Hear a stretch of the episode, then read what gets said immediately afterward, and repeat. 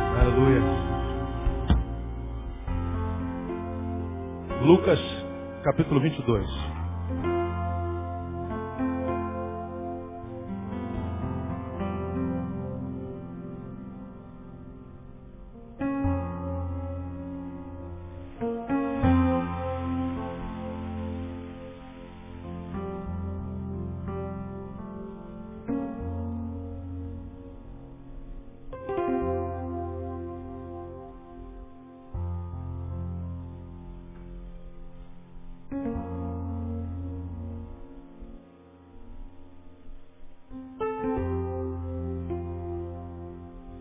Capítulo 22. Queria, queria compartilhar uma palavra com os irmãos que vem desse encontro com Jesus e Pedro. E fizemos até uma citação desse texto hoje de manhã. Na série de sermões que a gente tem pregado de manhã, nós temos falado de manhã sobre a vida sem perda de tempo. E a gente tem compartilhado de manhã, já ao longo de alguns, alguns meses, a realidade de que nós temos fazido, feito parte de uma, de uma geração que tem desperdiçado tempo preciosíssimo com coisas que muitas vezes não valem a pena. E a gente vai descobrindo que vai envelhecendo, a gente só descobre que envelheceu depois que envelhece. A gente muitas vezes vive a vida como se a gente não fosse envelhecer, fosse estar adolescente a vida inteira, e isso não é realidade. E a gente se encontra com pessoas que estão na meia idade, passa dos 30, chega aos 40, olha para trás e ele é testemunha da própria história. Só que quando ele testemunha a própria história, ele não tem orgulho da história que escreveu, porque foi uma história escrita sem reflexão, uma história que não foi considerada enquanto relacionamentos desenvolvidos. E a gente percebe que chegamos à metade da vida e na primeira metade, que é a metade na qual nós temos mais oportunidades, vivacidade, saúde, temos a mente mais fresca, nós não produzimos nada que tenha valido a pena. E aí a gente chega na meia-idade numa crise existencial tremenda, odiando a vida que tem, odiando a vida que leva. E olha para o futuro, percebe que as perspectivas não são boas porque não tem a mesma saúde, não tem a mesma oportunidade, não pode mais fazer concurso, não pode mais errar nos relacionamentos, não tem tanta oportunidade para amar. Ele percebe que a segunda metade da vida será bem mais complicada do que a primeira. E aí o que sobra na vida de muita gente é pânico. Pânico. E nós vivemos nessa geração que a cada minuto 20 estão tentando se suicidar, três estão conseguindo. A gente já falou sobre isso aqui N vezes. E a gente vive numa geração que produz morte como nenhuma geração em tempo algum. A gente nunca teve tanta notícia de mortes tão diariamente como a gente tem hoje. Nós somos uma geração suicida. Né? A morte está na nossa boca o tempo inteiro, até nas nossas frases. Quando você está muito cansado, você geralmente usa qual frase? Estou morto de cansado. Está com raiva de alguém? Rapaz, eu estou morrendo de raiva. Está com fome? Como é que você fala? Estou morrendo de fome. Está com pressa? Estou morrendo de pressa. Vive morrendo. A gente vive com morte na boca. Isso não é à toa, não. Isso é científico. Um dia a gente fala sobre essas coisas que saem da nossa boca. A Bíblia só diz que está no coração, né? Saiu pela boca, está dentro. Entrou para algum lugar. E o que está dentro vai sair pela boca mais cedo ou mais tarde. Não tem jeito. Não se engane. Então a gente tem falado sobre isso de manhã. Eu fiz citação sobre esse texto de, de Lucas capítulo 22, versículos 31 a 34. Eu queria, nesse, nesse capítulo, tecer alguns comentários. Hoje, acho que não é nem sermão isso de hoje. Isso é um, um bate-papo, uma reflexão. E com certeza hoje a gente acaba o culto bem mais cedo que o horário de 8 e meia. Não é? Pode, pode escrever aí. Tão certo como o Vasco está subindo para a primeira divisão. Olha, rapaz, olha o respeito, olha o respeito. Porque o Vasco e os outros três estão fazendo um caminho inverso, né? O Vasco no próximo, próximo ano está no primeiro turno, primeiro, primeira classe, e os outros três times lá embaixo. Então, me respeita, né? Depois de toda a noite vem uma manhã de alegria, né? Então, você está lá em Lucas capítulo 22, amém? 31. Pedro é avisado. Repita sempre após mim. Quem avisa, amigo é. Vamos juntos essa mesma frase? Vamos lá? Quem avisa, amigo é. Aqui Jesus está avisando a Pedro. Olha que aviso ele dá. Simão, Simão. Eis que Satanás vos pediu para vos ir andar como trigo. Mas eu roguei por ti, para que a tua fé não desfaleça. E tu, quando te converteres, fortalece a teus irmãos. Respondeu-lhe Pedro, Senhor, estou pronto a ir contigo, tanto para a prisão, como para a morte. Tornou-lhe Jesus, digo-te, Pedro, que não cantará hoje o galo antes que três vezes tenhas negado que me conheces. Quem avisa, amigo é. Vamos juntos mais uma vez? Quem avisa, amigo é. Jesus é o nosso amigo. Amém ou não? Fica assim, irmão, Jesus é teu amigo, fica ligado. Certo disso, Ademar de Campos compôs um amigo, aquela música. Não existe nada melhor. Canta comigo. A música é do que ser amigo de Deus. Não existe nada melhor. Caminhar seguro na luz. Desfrutar. Desfrutar do seu amor. Aí tem paz, né? Ter a paz no coração. Viver sempre. Viver sempre em comunhão. E assim, a suas mesmas. E assim perceber o que é a grandeza do poder de Jesus, meu bom. O que? Pastor. Aplauda ele, aplauda ele, aplauda ele, porque ele é tremendo. Aleluia. Aleluia. Obrigado, Jesus, por sua amizade.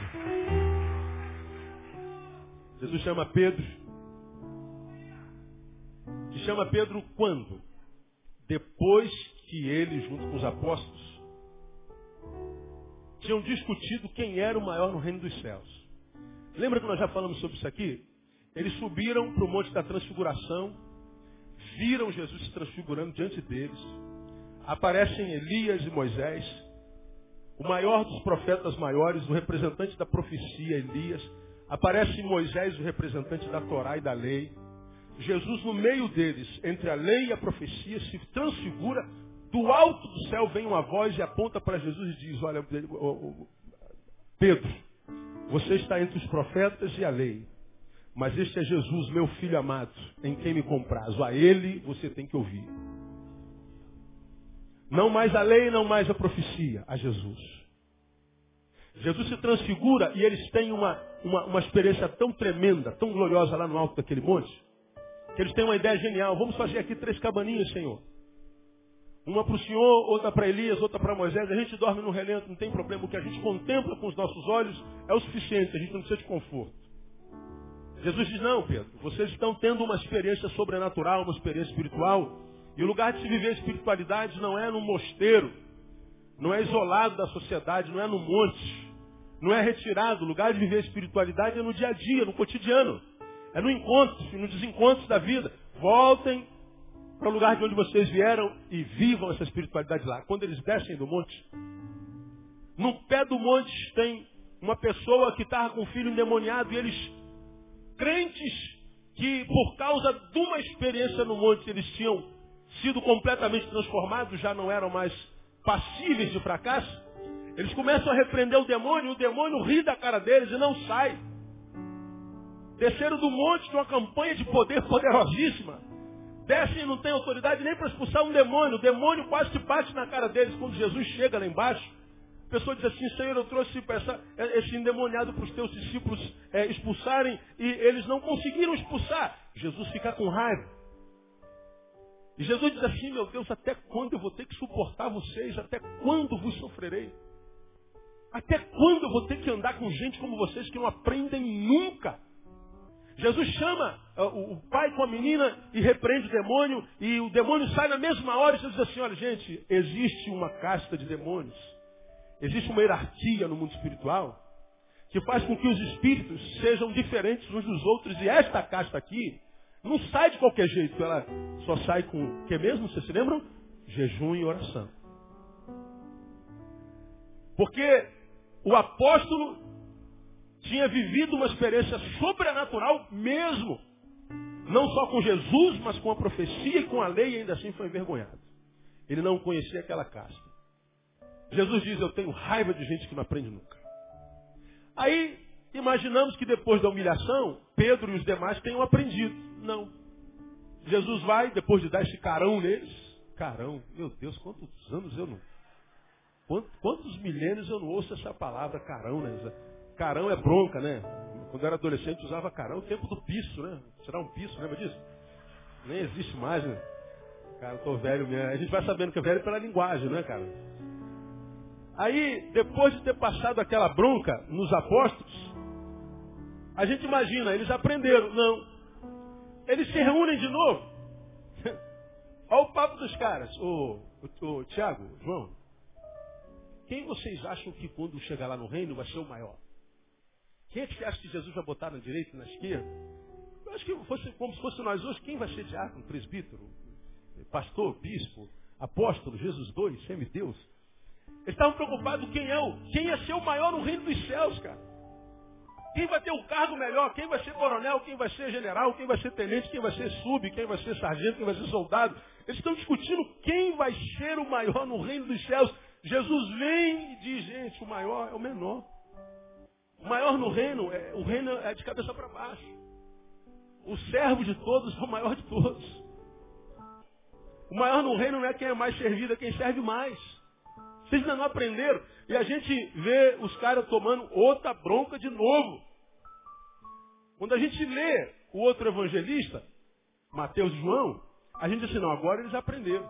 Mas não, aparece um grupo que não era dos apóstolos, pregando o evangelho do reino, expulsando demônio, curando enfermo. Aí os, os apóstolos foram lá, pode parar de pregar, pode parar de expulsar demônio, pode parar de curar enfermo. Por quê? Vocês não são dos nossos. Como quem diz, nós somos batistas que são pentecostais. Pode parar. Aí eles vêm e dão um relatório a Jesus. Jesus tinha um camarada lá pregando lá em teu nome, curando enfermos, expulsando demônio, fazendo um monte de nome. Nós mandamos parar. Mas por quê, Pedro? Porque não eram dos nossos. Meu Deus do céu, vocês não aprendem nunca. Para aturar a gente, não, só se for Jesus, porque nem a gente se aguenta muitas vezes, na é verdade. Já acordou de manhã que não conseguia nem se olhar no espelho, sim ou não? Cara, já pensou em se matar alguma vez? Já pensou em chutar o balde, largar tudo, falar assim, quer saber, eu estou cansado da minha vida? Eu vou largar mulher, vou largar marido, vou largar emprego, vou, eu vou botar a mochila nas costas e vou vazar. Já pensou nisso alguma vez? Não precisa responder, né?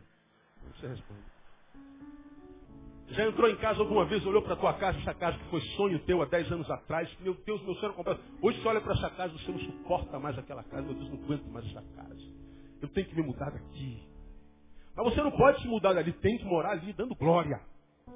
Aí o que você faz? Você olha para sua sala, que está daquele jeitinho a vida inteira, você pega, muda os móveis, tudo de lugar, muda a cozinha, tudo de lugar. Teu marido entra em casa e fala assim, ah, meu Deus, é aqui mesmo que eu moro, é aqui mesmo, é que a mulher mudou tudo. Por que, que a gente muda tudo? Insatisfação. A gente quer ver algo novo, falamos sobre isso domingo retrasado, nossos olhos têm fome, nossos ouvidos têm fome, nosso nariz tem fome. Nós somos o, o conjunto de cinco sentidos, e os cinco sentidos que nós somos têm fome, precisam ser alimentados. Insatisfação.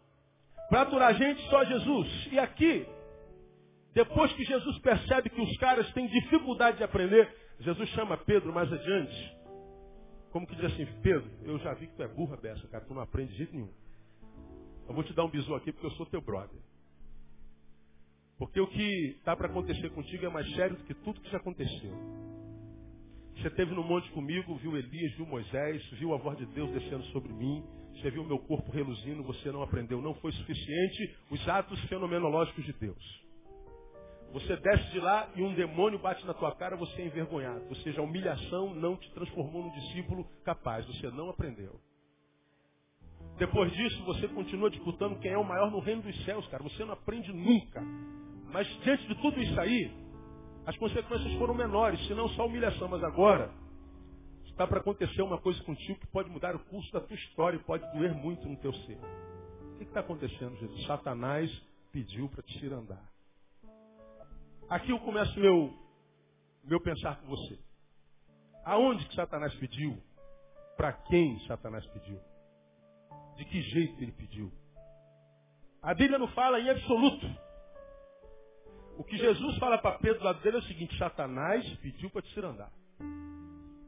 E a ideia, quando Jesus dá esse recado, lá no versículo 32, é: Mas eu roguei por ti para que a tua fé não desfaleça. Jesus está falando: Eu roguei ao Pai por ti. A ideia é de que Satanás pediu a Deus para andar Pedro. Quando a gente lê isso aqui, Satanás pedindo para andar um, uma pessoa de Deus, pedindo a Deus para andar, de quem você se lembra? Diga. De quem? Jó. Aquela reunião a respeito do qual o livro de Jó fala no capítulo 1, que houve uma reunião dos filhos de Deus e também Satanás estava no meio dele. Uma reunião difícil de acreditar, a gente não tem como entender. Pô, que reunião é essa dentro da qual o diabo está? Que reunião é essa que o diabo troca, troca ideia com Deus? Que reunião é essa onde há uma aposta entre Deus e o diabo a respeito de um servo? Você conhece a história de Jó? É Deus quem olha para Satanás e diz assim, viu meu servo Jó? Ah, Deus pergunta a Satanás, de onde você vem? Eu venho de passear pela terra e de ir andar a terra e de passear por ela. Como quem diz, eu estou vindo do lugar onde eu me divirto. A terra é o lugar onde o diabo passeia, é o playground de, de, de Satanás.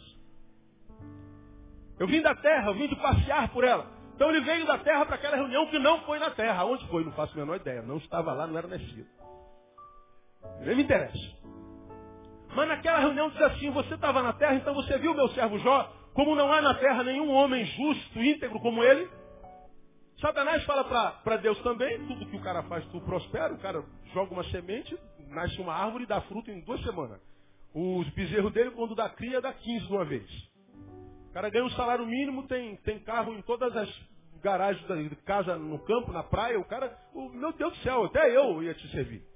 Te servir dando tudo que você dá é mole. Então, é claro que ele te ama. Agora, tira tudo que ele tem. Aí Deus, aparentando um Deus tão tolinho, simplesinho, bobinho, humildezinho, inocente, fala assim, então vai lá e toca. Ele não vai me negar. Aí o Satanás diria assim, não vai te negar. Não vai, vai, não vai, vai, não vai. Então vai lá e toca. O Satanás tocou, tirou tudo de Jó dez filhos, todos os bens que ele construiu na vida inteira, tirou-lhe a saúde e depois tirou-lhe a esposa. Não entendo em absoluto esse negócio. Quando eu olho esse episódio aqui, eu lembro de Jó. Não sei aonde Jesus tirou a notícia de que Satanás tinha pedido a Deus para se andar Pedro. Mas eu pergunto a você, você acredita em Jesus? Quem acredita em Jesus? Eu creio em Jesus, pastor. Diga, eu creio em Jesus. Repita comigo se você pode. Se a Bíblia diz, eu creio. Amém ou não? Eu também creio, não preciso explicação para isso, não é fé. O texto está dizendo que Jesus disse que Satanás pediu para ser andar Estou aqui vai para a nossa primeira consideração, irmãos. Há muito mais coisas entre o céu e a terra do que a nossa vã filosofia possa compreender. Eu sei que para alguns que estão aqui me ouvindo, e até para nós que somos crentes, cara, quem é que crê assim, confortavelmente, como quem está numa cadeira de praia ou numa rede com a Coca-Cola com limão do lado, no solzão de verão, quem é que crê com tanta tranquilidade no episódio de Jonas sendo jogado no fundo do mar e um peixe engole o cara, descobre que é um profeta rebelde, tem problema estomacal e vomita ele lá em Nínive. Dá para acreditar nisso assim? Como quem acredita que dois mais dois são quatro? É complicado, né? A gente tem que forçar um pouquinho. Senhor, olha minha fé, estou acreditando nesse negócio. Porque não é simples, a lógica não permite. A nossa lógica não deixa que está nesse negócio só pela fé. Tem coisas na Bíblia que só pela fé mesmo. Essa reunião aqui é uma dessas. Agora, quando isso aqui é uma realidade, e quando nós analisamos o histórico do que aconteceu com Pedro, a gente percebe que existem coisas na vida, no mundo espiritual, ou seja, no mundo extra-humano, extraterreno, que embora nós, terráqueos ou terrenais, não entendamos, elas existem. Existem coisas que, embora nós não entendamos, sequer acreditemos que elas existem, ainda assim elas existem. Porque o fato de eu não crer não significa dizer que aquilo não exista. Como também o fato de eu crer não prova que aquilo existe. Agora, quando eu leio a Bíblia e eu entendo a Bíblia como palavra de Deus e a lei de Gênesis e Apocalipse, e gosto das promessas delas, por exemplo, nós temos a tendência de, de, de, de dividir a Bíblia, de esquartejar a Bíblia. A gente divide a Bíblia em velho e novo, a gente divide a Bíblia em promessas e profecias, a gente divide a Bíblia em um monte de coisa. Quando a Bíblia é, libera promessas sobre a nossa vida, a gente gosta de crer, a gente crê. Se a gente fala assim, ó, repita comigo aqui, igreja, é, Salmo 46, versículo 1, repita após mim. Deus é o meu refúgio e fortaleza, socorro bem presente na angústia. Vamos mais uma vez, Deus é o meu refúgio e fortaleza, socorro bem presente na angústia. Você recebe essa palavra para a tua vida ou não? Gente recebe. Quando a Bíblia diz, mil cairão ao meu lado, dez mil à minha direita, e eu não serei atingida, aleluia! Maior o que está em nós do que aquele que está no mundo. Glória a Deus. Aí a gente acredita em promessas, a gente gosta. Agora, quando vem com essas histórias aqui, ó. Diabo, tu vai para o inferno se não aceitar Jesus. Ah, conversa viada, pastor. Não existe, pastor. O negócio de inferno não existe. O inferno é aqui. Quem já ouviu esse negócio de inferno é aqui? Meu irmão, eu já preguei sobre isso aqui. Se o inferno é aqui, se no inferno tem um esposo igual aquela, se no inferno tem duas filhas iguais minhas, se no inferno tem os amigos que eu tenho, e tem uma igreja como essa no inferno, Deus, risca meu nome do céu. O inferno não é aqui. A tua vida pode estar infernal. Mas isso aqui não é o inferno. Aqui tem lugar para você, lembra? Molhar a ponta do seu dedo e se refrescar. Lá não tem. Lá é choro e ranger de dentes. Você pode estar vivendo uma vida infernal. Mas de vez em quando você tem uma razão ou outra para dar uma gargalhada, não tem? No inferno tem gargalhada de jeito nenhum. Choro e ranger de dentes. Mas imaginar que o inferno de vida que a gente vive vai piorar na possibilidade de irmos para o inferno, a gente diz, isso não existe. Sabe por que você diz que não existe? Porque você sabe da possibilidade de ir para lá. Nós tendemos a dicotomizar a Bíblia, a dicotomizar não, a cismar, a dividir, a esquartejar a Bíblia em coisas que a gente pre pre prefere crer e coisas que a gente não prefere crer. Deixa eu fazer uma coisa para você. A Bíblia é a palavra de Deus do início ao fim. A Bíblia é palavra de Deus, ela não se torna palavra de Deus, ela é palavra de Deus. Creia você ou não, a sua fé não muda o que há na Bíblia e nem o que a Bíblia é. Como a sua palavra, a sua opinião a meu respeito, como a minha opinião a seu respeito, não muda o que nós somos. O que eu penso a teu respeito no mundo que você é em essência. O que você pensa a meu respeito no mundo que eu sou em essência. Acredita no pastor Neil? Não, é safado no mundo que eu sou. Acredita no pastor Neil? Acredito tanto que eu boto a minha mão no fogo por ele. Aí você vai queimar. Pois é, pode ser mas não muda o que eu sou, acreditando ou não. O que eu penso a respeito da Bíblia não muda a Bíblia. A Bíblia é a palavra de Deus. A Bíblia é a palavra de Deus e a Bíblia é a palavra de Deus. E esse texto é um texto que a minha lógica, a minha razão tem dificuldade de acreditar. Mas pastor, como é que pode Deus dialogar com o diabo? Como é que pode Deus colocar só na mão do diabo? Como é que Deus pode dar autorização para que Satanás tirando de Pedro eu não faça a menor ideia, mas o fato de eu não crer não significa dizer que isso não seja uma realidade. Então aqui vai o primeiro conselho para você que vive a vida como se a vida fosse só ah, uma questão biológica. Você que vive a vida e está vivendo uma vida que não vale nada. Está vivendo uma vida de dores, uma vida que parece que é uma sucessão de equívocos. Uma vida que não conhece tristeza nem equilíbrio, não conhece alegria nem equilíbrio. Uma vida que faz de você um, um, um sobrevivente, mas viver não há razão.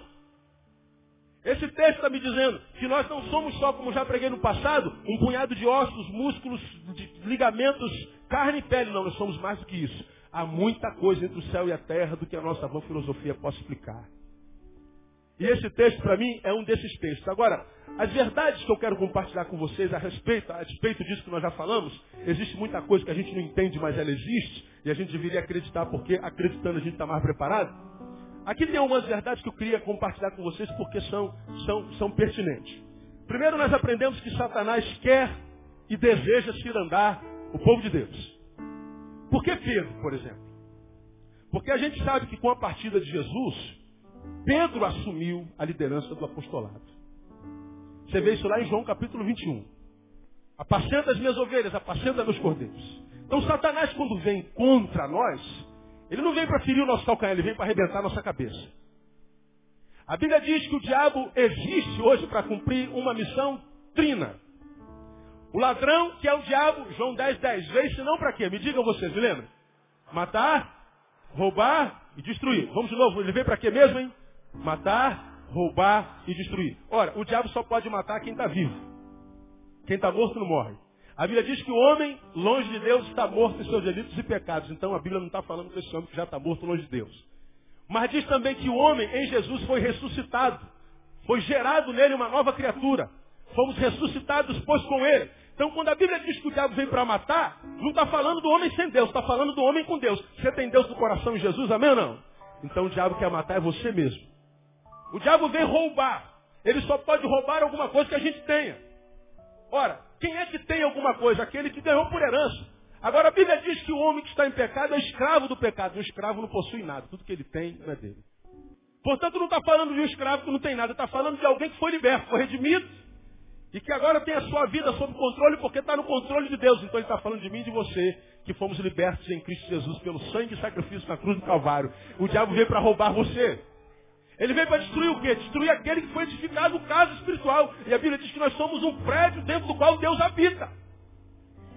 E ele quer destruir a mim, roubar a mim e matar a você. Isso é uma realidade. E esse texto aqui revela para nós, em tese, que quando ele vem para matar, roubar e destruir cada um de nós, ele vem para fazer uma obra bem feita, acabar de vez, ele vem para pegar o cabeça. Ele pede para se andar Pedro, ele não pede para se andar um outro apóstolo. Ele não pede para se andar um apóstolo que não seria cabeça, não seria líder. Ele vai direto no cabeça. Porque ele sabe que se ferir o pastor, dispersa-se as ovelhas, como diz o provérbio. Então deixa eu falar para você. Quando o diabo se levanta contra mim, você, contra você, mesmo que a gente tenha dificuldade de acreditar que o diabo se levante contra mim, escuta o que eu vou te falar, irmão, usa a tua inteligência, passa a acreditar nesse negócio, porque o diabo quer e deseja cirandar peneirar, matar, roubar e destruir o povo de Deus. Quem diz isso é o próprio Pedro, porque ele aprendeu com experiência própria. O diabo, vosso adversário, anda bramando como um leão. O que, que Pedro diz mais? Buscando a quem possa tragar. É Pedro quem diz. Da onde Pedro tirou isso? Porque ele foi cirandado e perdeu. Ele foi cirandado e foi humilhado, foi quebrado. Diz o texto, nesse mesmo capítulo 22, veja o versículo 62. O resultado da ação do diabo na vida de Pedro, que não deu ouvido a que Jesus disse a ele, que Satanás queria cirandá-lo. Qual foi o final dessa história? Versículo 62. E havendo saído, leia para mim você bem alto. Chorou o que, irmão? Amargamente. Quem é que chorou? Pedro. Porque Jesus disse assim, Pedro, você está dizendo que está pronto. Você está dizendo que vai comigo para a cadeia, você está dizendo que vai comigo para a morte, você está dizendo que, que é o cara. Pois é, Pedro, lamento te dizer, mas antes do galo cantar, Pedro, no final da noite, ou no início da manhã, você terá me negado não só uma vez, mas três. E você vai sentir dores disso, por causa do conceito equivocado que você tem de si mesmo. E pela sua incapacidade de aprender e crer. Por causa da sua incapacidade de ouvir, por causa da tua incredulidade você vai chorar amargamente. E aconteceu. Pedro então foi humilhado, se afastou dos apóstolos. Jesus o chamou depois de novo. E aí quando Jesus é, sobe aos céus depois de ressuscitado, ele chama Pedro, pergunta a Pedro se Pedro ainda o ama e pergunta três vezes, mesmo número de negação. Deus restaura a sua vida. Diz assim, você agora vai pastorear os meus cordeirinhos, vai pastorear as minhas ovelhinhas, vai pastorear o meu rebanho. E Pedro então se tornou o pastor das ovelhas de Jesus. Agora, o triste, é sobre isso que eu quero falar com vocês essa noite, é que nós seres humanos temos essa tendência de aprender só depois que a gente sofre muito. A gente só aprende depois que a gente é tomado por muita dor. Enquanto a gente não sofre, não é esmagado, não é humilhado. Enquanto a gente não é pisado, cirandado, vilipendiado, parece que a gente não aprende. Precisamos, precisamos aprender a aprender antes da dor chegar, porque as dores são inevitáveis, mas algumas a gente pode transcender. A gente pode evitar. E o que Jesus queria com Pedro era o seguinte, evitar que ele passasse por tantas dores. Pedro, Satanás pediu para te andar, mas eu roguei ao Pai para que a tua fé não desfaleça. Como quem diz, eu sei que a tua fé vai desfalecer. Então, amado, a primeira lição que a gente tira para nós esta hoje, o diabo está aí querendo cirandar a mim e a você. Ele veio para matar, roubar e destruir, e ele faz isso comigo e contigo. Fica ligado Quem avisa quem? Amigo é. Catuca teu irmão. Satanás quer te tirar irmão. Ele não esqueceu. Penerar significa grandes provações. Penerar significa grandes, grandes dores. Penerar significa muitas adversidades. Então vamos às considerações sobre o texto. Primeiro, Satanás pede autorização para se andar a Pedro. Portanto, a ação dele sobre os crentes é uma realidade. Eu tenho, de junho para cá, arquivado algumas informações que eu tenho colhido de jornais no Brasil. Eu não sei para que, que eu estou fazendo isso, mas eu imagino que até dezembro eu vou ter um leque de informações tão malignas, tão desgraçadas, que depois eu vou poder passar para os irmãos, quem sabe a gente tecer uma, uma, um perfil da sociedade da qual a gente está. Vamos tentar lembrar algumas desgraças desses últimos dias? Eu queria que vocês me ajudassem nisso. Vamos lá. Quem se lembra de alguma aí? É, é, é, dos Nardoni que jogou a menina lá de cima, já é velha. Perdeu a validade, vamos dizer assim. Vamos falar do último mês? Tem, traz aí a memória. O arquivamento da denúncia contra o Sarney. Mercadante me decepcionou. É, não foi ele, mas ele foi outra história lá, né? Não, leio o jornal todo. É só desgraça que a gente já está acostumado. Eu já sabia vai dar impeachment. Quem não sabe disso, né? Nós já estamos calejados com essa corrupção. Mas teve mais desgraça essa semana. Do médico. Quem se lembra do médico? Ué, tem alguma. Tem alguém que foi na clínica dele aí, não? Ó, um médico geneticista dos mais renomados do mundo. Estuprou mais de 50 pacientes. Quem lembra de mais aí? Mais de graça. Fotógrafo no centro da cidade. O que, que houve com o fotógrafo? Tirava fotos de meninas. Meninas é, de menor de idade. Fotógrafo renomado. Mais um pedófilo maldito. Pastor nigeriano preso como traficante no. Traficante de aeroporto. Pastor nigeriano. Adivinha a denominação dele, não precisa. Quem mais? Quem se lembra de mais? Hein? A médica que morreu? Morreu como? Guerra da Globo com a Record, alguém se lembra? Ó, recebi mais de 100 e-mails. Pastor, dá uma palavra sobre Globo e Record. É guerra de gigantes, irmão. Não tem nada a ver com o reino de Deus, nada a ver com a Bíblia, nada a ver com a igreja. Pediatra assassinado com a filha dentro do carro. São tantas que a gente não se lembra, irmãos.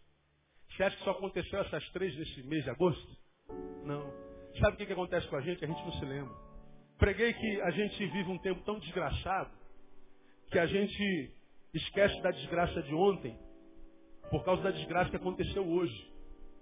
A gente não esquece das desgraças porque as desgraças acabaram de por acabar.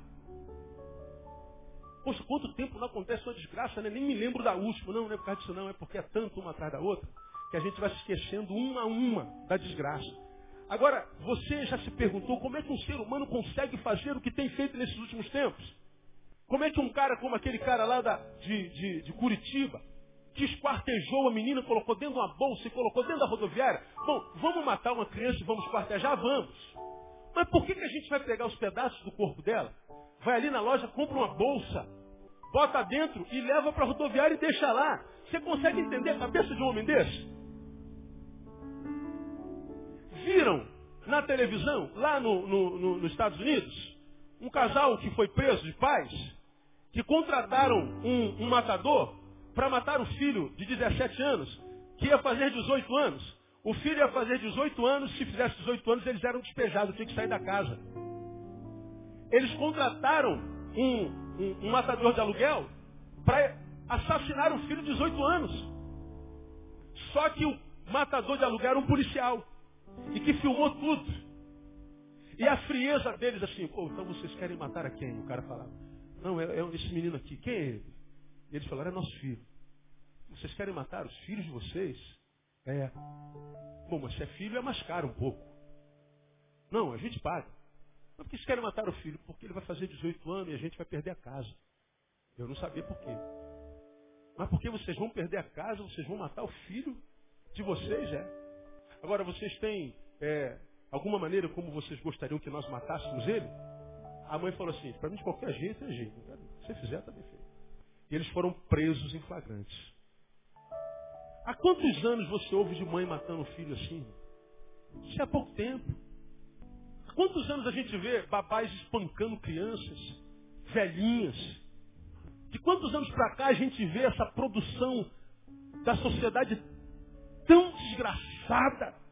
Aí você acredita que uma pessoa em sã consciência conseguiria pegar um bebê e estuprar esse bebê?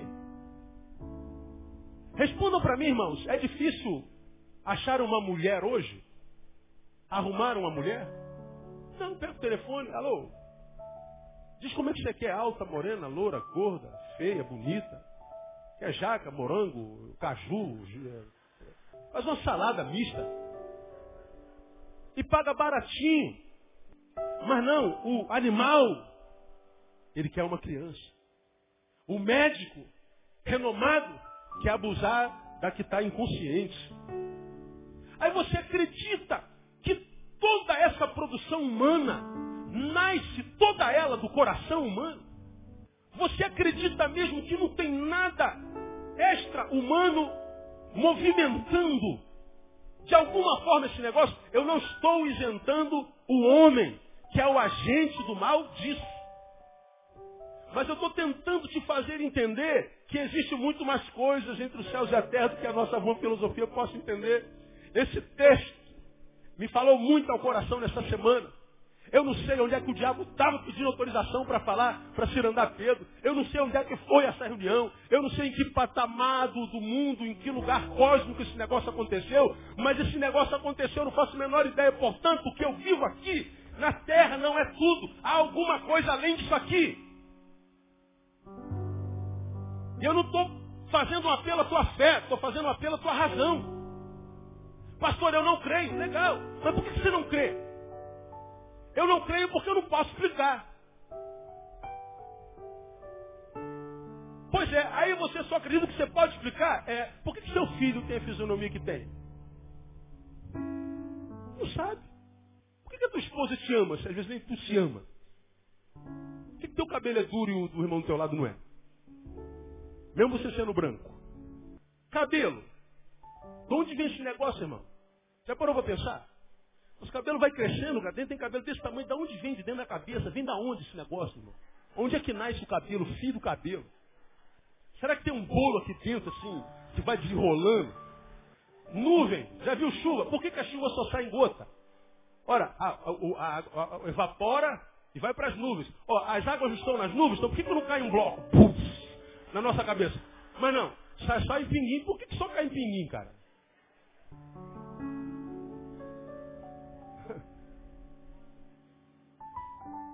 Essas talvez até a ciência responda, mas tem muitas perguntas que a ciência não responde. Então, de repente, você está aqui, olha só, porque eu sei que se Deus mandou essa palavra, tem alguém aqui para ouvir esse negócio. Você está passando por momentos na vida que a lógica não consegue explicar está passando por enfermidades que o médico não consegue explicar. O médico fez todos os benditos exames. O que, que os exames deram? Nada. Mas alguma coisa está lá e o médico fala assim, isso é psicológico. Já procurou psicólogo já? Psicólogo deu jeito? Não. Olha, se é psicólogo, psicólogo não deu jeito. Talvez não seja psicólogo. É, é da onde? Não faço a menor ideia. O que eu estou tentando te fazer entender é que existe muito mais coisa entre céu e terra que a nossa filosofia possa explicar. E eu acho que está na hora de nós vivermos uma razão que admite a ideia do mundo espiritual. Nós estamos vivendo um tempo de materialismo tão grande, tão grande, que a gente tem secundarizado o lado esotérico, digamos assim, o lado não concreto da nossa vida, achando que isso não tem importância e tem. Nós não podemos olhar para essa sociedade e não admitir que existem coisas que nós não explicamos produzindo o que está produzindo, transformando a gente nos agentes. Esse texto aqui não é só uma lição para nós crentes, não, é uma lição para nós enquanto sociedade. Jesus está falando de uma reunião que aconteceu num lugar que nós não conhecemos. Está falando de seres extras terrenos. Está falando de seres espirituais que nós não conseguimos discernir e que pediram autorização ao Pai para tocar no filho dele. Então a realidade do cirandar do diabo contra nós é verdadeira. Temos que parar com essa incredulidade, porque a nossa incredulidade alimenta o diabo. Pastor, eu não tenho base para crer nisso. Está escrito. Mas eu não creio no que está escrito. Então existe uma razão pela qual você não crê. Por que você não crê? Qual é a base para não crer? A base para a gente crer está aqui. Desse livro que está cheio de promessas, promessas que têm feito bem a minha vida, promessas que falam de um Deus que me ama, que tem cuidado de mim, uma palavra que, embora muitas vezes nós não acreditamos que sejamos, seja de Deus, foram homens que escreveram, mas ela está aí há milhares de anos. Livros são escritos e descritos. Os cientistas, os sábios combatem a Bíblia, negam a Bíblia, ridicularizam a Bíblia, passam os sábios, passam os livros deles e a palavra de Deus permanece para sempre. Não é possível que um livro só humano conseguiria fazer o que faz na humanidade há tantos anos. Não é possível que um moleque chamado Jesus, com 30 anos, carpinteiro, tenha dividido a história. Por que, um carpinteiro dividiu a história? Por que não foi Alexandre o Grande que dividiu a história? Se conquistou 90% do, do, do mundo. Por que, que esse homem que foi o dono da terra durante o tempo não dividiu a história? Mas não foi o carpinteirozinho. Tem alguma coisa sinistra nesse negócio. Mesmo você que seja ateu, incrédulo, diga admitir isso. Porque você que é ateu, é incrédulo, você que não acredita em nada, diga para você que você é feliz com a sua incredulidade. Diga para você. A palavra de Deus para nós essa noite é: precisamos aprender a considerar com a razão a realidade de que existe muita coisa além daquilo que a minha capacidade de entender posso entender. Esse texto está dizendo que Satanás pede autorização para se andar o povo de Deus, portanto a ação do diabo na nossa vida é real. Pedro viveu isso na carne e disse: o diabo, vosso adversário, anda bramando como leão buscando quem possa tragar. Eu lembro quando eu preguei sobre esse texto de Pedro, eu usei como exemplo um cigarro. O diabo anda bramando buscando quem possa tragar. Quem fuma aqui sabe o que é tragar, não sabe? Você bota o cigarro na boca e faz o quê? Aquele cigarro que tinha o quê? 10 centímetros? Se tu der uma tragada bem forte, ele passa para quantos centímetros? 19, ou, ou 9, 8, 7, 6. Daqui a pouco ele vira uma guimba. Aquele que era um cigarro inteiro, ao ser tragado, ele se transforma em cinzas. Quando Pedro diz que o diabo, nosso adversário, anda bramando como leão buscando quem possa tragar, ele quer transformar a tua vida em cinzas. Ele quer diminuir você. Ele quer que o que Deus planejou para você, quando te trouxe ao mundo, não seja concretizado. Agora, pega a tua vida, coloque um espelho diante dela e responda para si. Você que está aqui me ouvindo, você acha que a vida que você vive hoje é exatamente a vida que Deus planejou para você? Quando Deus sonhava você, Ele sonhava com isso aí que está aí em você hoje? Quem pode responder por quem agora? Ninguém. O que você sabe da minha vida e eu da sua? Agora, presume-se que você se conheça, nem que seja o mínimo. Olhe-se no espelho, olha para a sua qualidade de vida. Coloca ou interpõe a tua vida diante da grandeza do Deus que a gente crê e prega Coloque a tua vida diante do amor desse Deus que a gente crê e prega. E diga para você, quando Deus, que eu sirvo, que é grande, poderoso, misericordioso e amor, planejou a minha vida, Ele planejou que eu fosse exatamente o que eu sou hoje. Você tem condição de falar isso? Ou você fala assim, pô pastor, se Deus planejou o que eu sou hoje, esse Deus não pode ser bom.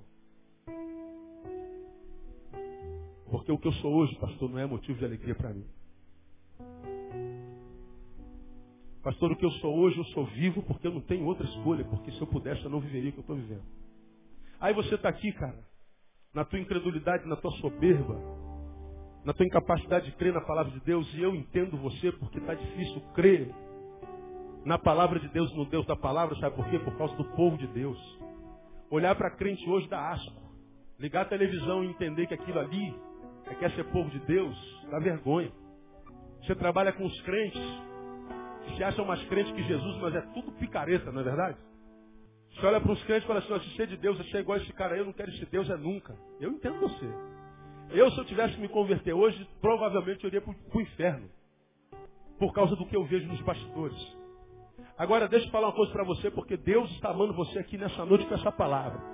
Porque se você está aqui essa noite, não está lá na escola de samba, você não está aqui, não está vendo fantástico, Você está aqui, não está lá celebrando a vitória do teu clube. Você está aqui, não está lá no bar tomando cerveja. Você está aqui, não está em qualquer outro lugar. É porque Deus queria você aqui. E se Deus queria você aqui, essa palavra é para você no nome de Jesus.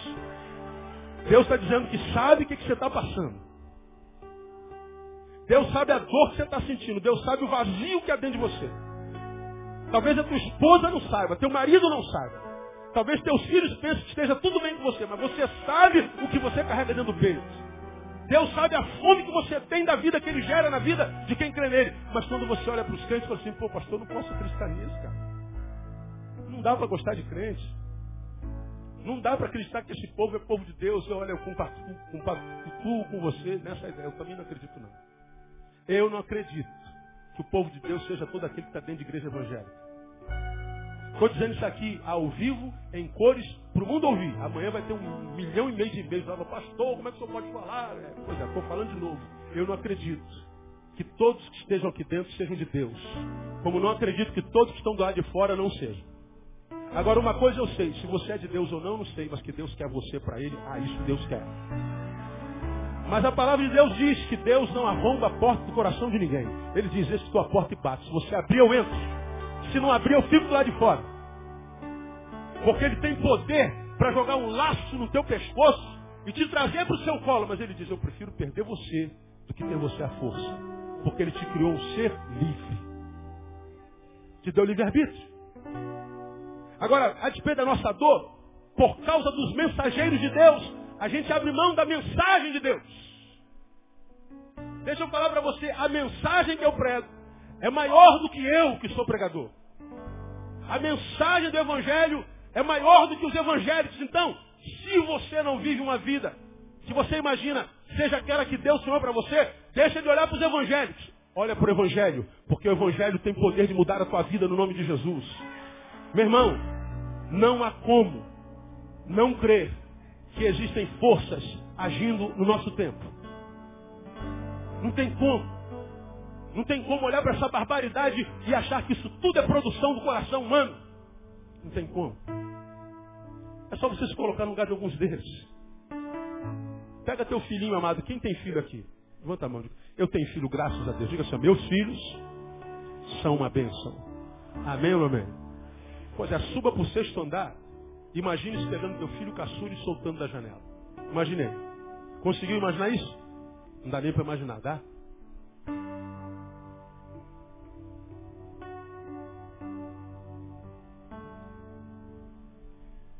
Satanás pede autorização para cirandar o povo de Deus, isso é uma realidade. Vamos caminhar para o final. Pela queda de Pedro, presume-se que autorização foi dada. Olha que coisa terrível. Pedro, Satanás pediu para te cirandar. Eu roguei ao Pai por ti para que a tua fé não desfaleça. E tu, quando te converteres, fortalece teus irmãos. Lembra que Jesus estava falando com um apóstolo. Já havia sido convocado, já tinha testemunhado os milagres de Jesus. Pedro Satanás pediu para te andar, mas eu roguei o Pai por ti porque a tua fé não desfaleça. E você, quando se converter, o apóstolo não era convertido? Claro que era. Por isso que Jesus disse para ele: eu roguei ao Pai para que a tua fé não desfaleça. Se ele tem fé, ele é convertido. Mas o que Jesus está falando quando diz? Quando tu te converteres, Jesus está falando que reconhecia que haviam áreas na vida dele que, embora convertido ele fosse, ainda não estavam sobre o senhorio de Deus. Você é convertido, Pedro, mas eu sei que há buracos, há breches na tua vida. Que se Deus permitir Satanás entrar e se andar, ele derruba você. Se fosse Jesus pessoalmente falando isso contigo, você consegue imaginar qual seria a tua reação? Olhando de fora, provavelmente cada um de nós pensássemos assim, pô, cara, se Jesus dissesse isso, pastor, cara, eu ia baixar a bola na hora. Ô Senhor, senta aí, pelo amor de Deus, me fala aí quais são essas áreas aí que eu quero dar mole pro diabo, não. Não é assim que você faria? Eu também imagino que eu faria assim. Mas é porque eu já tenho essa história como testemunha. Agora em Pedro, que não tinha isso aí escrito em lugar nenhum. O cara desceu do monte há 10 minutos, há dois dias, um dia.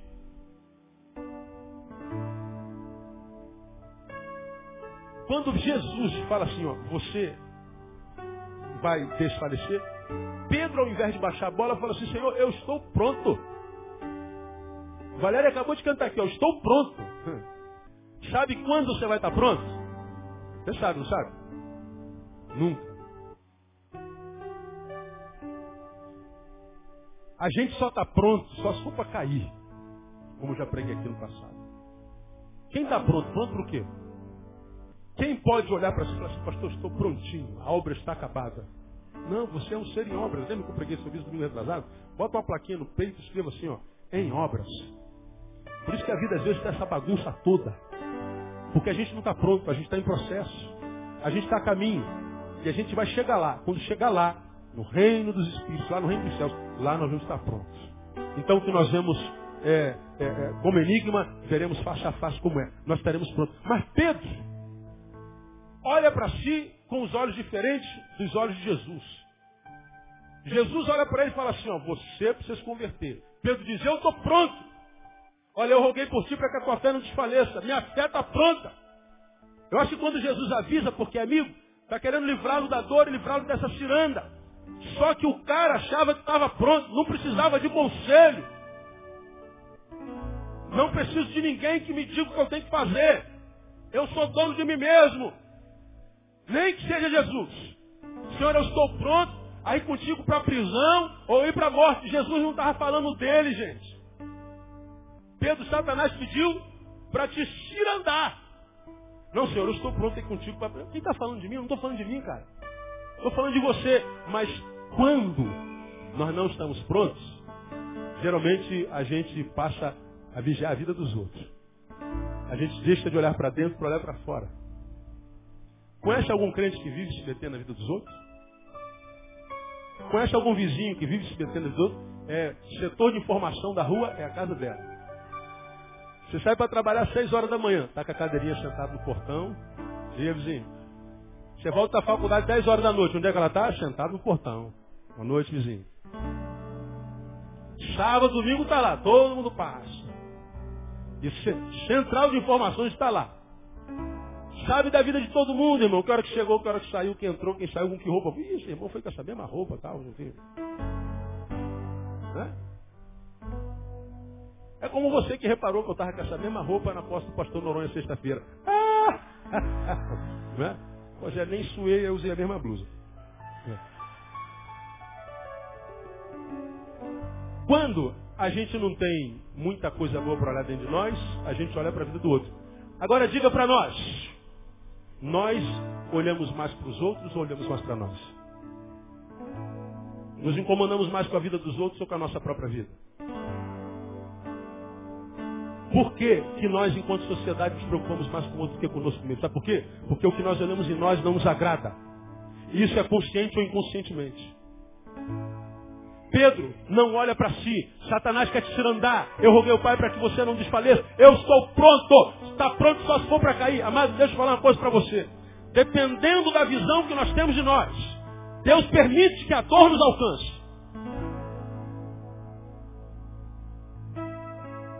Zacarias diz que se não for por amor, será pela dor.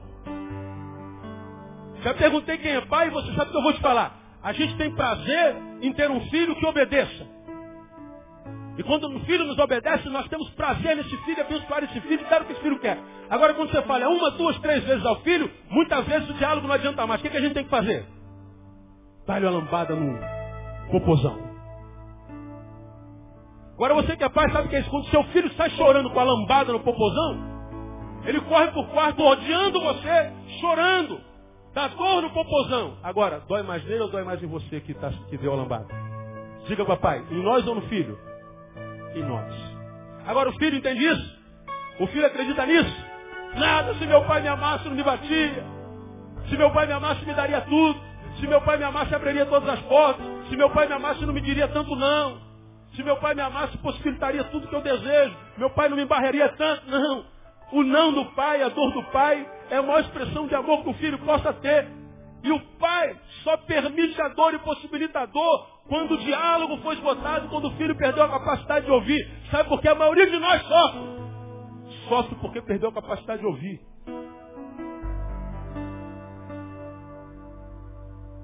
Quanto tempo você ouve a palavra de Deus, irmão? Zomba da palavra, não é? Quanto tempo você ouve que Deus ama você e que Ele pode mudar a história de muita gente? Aí você viu aquele camarada lá no teu trabalho que se converteu, a vida do cara mudou mesmo, cara. Rapaz, eu nunca acreditei em negócio de conversão não, mas aquele cara se converteu mesmo. Pois é, então Deus muda a vida de gente. Você está vendo isso? Há sinais em toda a terra de que o poder de Deus muda a vida de muita gente. Quer ver? Quanta gente já foi mudado radicalmente pelo poder de Deus aqui, ó. Deu o melhor aplauso a ele. Deixa eu ver quem já foi transformado aí. Olha aí. É uma realidade, irmão. Aleluia. Ele é um Deus que trabalha. Agora, o fato de entre nós ter gente que diz que foi mudado e mudou nada, é picareta, não desdiz a verdade de que Deus muda a nossa vida. Eu vou dizer uma coisa para você, Deus ama tanto você, se ele tiver que esmagar você para salvar você, Deus vai esmagar você. Agora o que Deus quer com essa palavra é dizer a você o seguinte, não experimente, não espere ser esmagado, filho. Você já está num processo de decadência muito grande. E Deus está querendo impedir esse processo de decadência para que ele possa mudar a sua vida. Toda vez que você vê na Bíblia Deus permitindo que Satanás tocasse na vida de alguém, Deus transforma a sorte daquela pessoa, falamos sobre isso de manhã. Deus permitiu, toque tudo que ele tem, só não toque naquilo que ele é. No final, Deus restituiu o cativeiro de Jó quatro vezes mais. Nós vamos lá para o Novo Testamento, nós vemos Paulo que teve uma, uma, uma, uma experiência sobrenatural com Deus, foi conduzido até o terceiro céu, viu coisas inacessíveis e inacessíveis que ao homem comum não é permitido ver. Paulo viu. Mas diz também que Deus permitiu que um espinho na sua carne fosse posto para que ele não se exaltasse. E o espinho na carne, a saber, um mensageiro de Satanás. Um mensageiro de Satanás que esbofeteava a cara de Paulo. E a gente faz exegese desse texto. Mas era de origem espiritual. E Paulo disse que rogou ao Pai para que tirasse esse espinho três vezes, ou seja, o máximo que ele podia. Deus disse não. Com esse espinho você vai morrer. Deus disse não, não tirou o espinho, mas aumentou a graça. E disse, você não precisa resolver todos os problemas. Você precisa de mais graça. E Deus deu mais graça a Paulo e Paulo foi vitorioso. Citamos de manhã Jesus, que antes de começar o ministério, diz o texto literalmente, foi conduzido ao deserto para ser tentado por quem? Satanás. Por que, que tinha que começar sendo tentado pelo diabo? O que, que o diabo tem a ver com isso? Agora diz que Jesus foi conduzido ao deserto. Ninguém quer ir para o deserto. Foi conduzido ao deserto para ser tentado por Satanás. Ainda mais um deserto que tem Satanás para tentar. A gente diz, mas pai, pastor, como é que Deus pode conduzir Jesus pelo deserto para ser tentado? Pois é, foi o Espírito que conduziu. Se foi o Espírito que conduziu, seja lá onde for esse lugar, esse lugar vai ser lugar de vitória, irmão. Mesmo que seja para ser tentado. E diz que Deus, em Jesus, teve aquele embate com o diabo. É, assim está escrito, assim está escrito, assim está escrito lá em Mateus capítulo 4. E diz que no final, vieram anjos e serviram a Jesus. Toda vez que Deus permitiu que Satanás tocasse em um de nós, Deus deu a vitória sete vezes mais pelo poder da sua misericórdia. Mas sabe por quê? Porque na dor, no deserto, nos espinhos, nos toques malignos, eles submeteram à vontade do Pai. E eles transformaram a dor em escola. Não se tornaram só murmurantes, maldizentes, reclamadores. Jó, quando abriu a sua boca diante da sua mulher que disse, não adianta Jó servir um Deus como nós. O que, que adianta servir um Deus como nós? Ele já tirou tudo que a gente tem, tirou nossa família, tirou nossos bens, tirou tua saúde. Amaldiçoa logo esse Deus e morre. Ele diz assim, como fala qualquer doida, falas tu, mulher receberíamos o bem de Deus, não receberíamos o mal. E ele disse, o Senhor deu e o Senhor tomou. E a última palavra dele, bendito seja o nome do Senhor. Ele está dizendo, dando o Senhor, tirando o Senhor, bendito seja o nome do Senhor. Quando a gente consegue adorar a Deus na dor e transforma a dor em escola, Deus abrevia a nossa dor. Quanto tempo você está sentindo dor, irmão? 40 anos? Quanto tempo você está apanhando da vida, cara? E não baixa a bola? Quanto tempo você zomba dessa tua mulher que se converteu? Seja homem, veja se a sua mulher melhorou, dependendo da igreja que ela está, evidentemente. Olha para o teu filho. Veja esse mulher que está com 15 anos, 16 anos. Vive com um violãozinho lá no quarto dele tentando adorar o Senhor, lendo a palavra. E você fica zombando do teu filho, dizendo que teu filho ficou frouxo. Pois é, quem sabe o diabo toca nele, leva ele para rave, para ele tomar êxtase. Quem sabe o diabo não bota um traficante e bota um quilo de cocaína no nariz dele, para você ficar feliz. Pô, pastor, está amarrado em nome de Jesus, amém. Está amarrado mesmo. Você tinha que honrar o teu filho, honrar tua mulher, honrar teu marido, que está querendo seguir o caminho de Deus, porque existe muito mais coisas entre o céu e a terra do que a nossa vã filosofia possa entender. Muitas vezes, Deus permite que Satanás toque na nossa vida e eu termino. Oh, aleluia. É possível ser provado, até cair como Pedro. Mas a despeito disso, sem que fiquemos prostrados. Quando o galo cantou, Pedro já havia negado três vezes, verdade. Chorou amargamente. Quando a gente lê o Evangelho de São Marcos, Jesus ressuscitou, as mulheres foram até o túmulo e Jesus disse assim, reúnam os discípulos. E elas saíram para reunir os discípulos, parece que Jesus então falou, ó, não se esquece de Pedro. Aos discípulos, ele faz uma. Ele fala sobre eles de forma coletiva. Reúnam ou reúnam os discípulos. A Pedro ele fala individualmente. Também a Pedro. Por que, que ele fala de Pedro individualmente? Irmão? Pensa. Jesus disse que você ia quebrar a cara, você não acreditou. Chamou Jesus de mentiroso. Jesus disse que você não está pronto e, e você acreditou que estava pronto. Soberba. Já aprendeu que soberba é problema de visão. A gente sempre vê os outros menores do que nós e sempre nos vemos maiores que os outros. Então a soberba é um problema oftalmológico, existencial. Né? Soberbo. Ele diz, eu estou pronto, Jesus diz, você nem convertido é. O galo canta e ele entra em depressão porque ele descobre que Jesus disse a verdade ele, o tolo, que se achava o grande, está lá humilhado, chorando, amargurado, sozinho. E o pior, quando ele nega a terceira vez, Jesus estava lá no, no pretório. Pretório. Entre os pretores, entre os guardas. Quando Pedro nega a terceira vez, o galo canta, Jesus lá de trás dá uma olhada, atravessa a multidão e olha dentro do olho de Pedro. Imagina o olhar de Jesus, como quem disse, eu não te disse. Então Pedro sai, chora amargamente. Com certeza o diabo estava lá dizendo assim, ó, acabou tua carreira, Pedro. Jesus te avisou, você não ouviu. Jesus foi amigo, quem avisa amigo é, você não ouviu. Ele contava contigo, você o decepcionou. Ele tinha sonhos e projetos, você frustrou tudo isso. Acabou, Pedro. Jesus é morto, crucificado. Ressuscita ao terceiro dia, volta e diz assim, Vitinho, reúne os discípulos. E quando ele. Ah, não se esqueça de Pedro. Por que, que Jesus faz alusão a Pedro? Porque ele sabia que Pedro, se não tivesse uma palavrinha dele, teria acabado. Irmão, deixa eu falar uma coisa para você. Tem gente aqui hoje, para quem Deus sonhou, Deus deu ministério, Deus deu chamamentos. E você está aqui longe da casa do pai e do pai da casa. E você tem chorado amargamente. Deus está dizendo assim, ó, eu ainda estou te chamando pelo nome. Eu ainda sonho contigo. Os planos que eu tenho para contigo ainda estão de pé. Eu não desisti de você. Deus quer gerar a vida dele na tua vida no nome de Jesus. Tá tudo teu irmão fala assim, essa palavra é para você, irmão.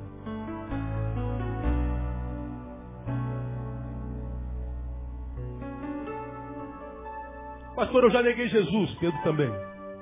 Jesus não desistiu dele. Pastor, eu frustrei os sonhos de Deus. Sim, mas ele não desistiu de você. Pastor, eu fugi como um covarde. Deus não desistiu de você. Ele está dizendo ainda há tempo de você viver uma vida que vale a pena ser vivida. Ainda há tempo de você ser feliz. Ainda há tempo dele reconstruir o que o diabo destruiu. Porque se o diabo veio para matar, roubar, destruir, ele está dizendo, eu vim para que você tivesse vida e vida com abundância. E ele está aqui nessa noite, amado, para restaurar você. Porque eu não posso entender como um Deus como esse libera uma palavra dessa para tão pouca gente.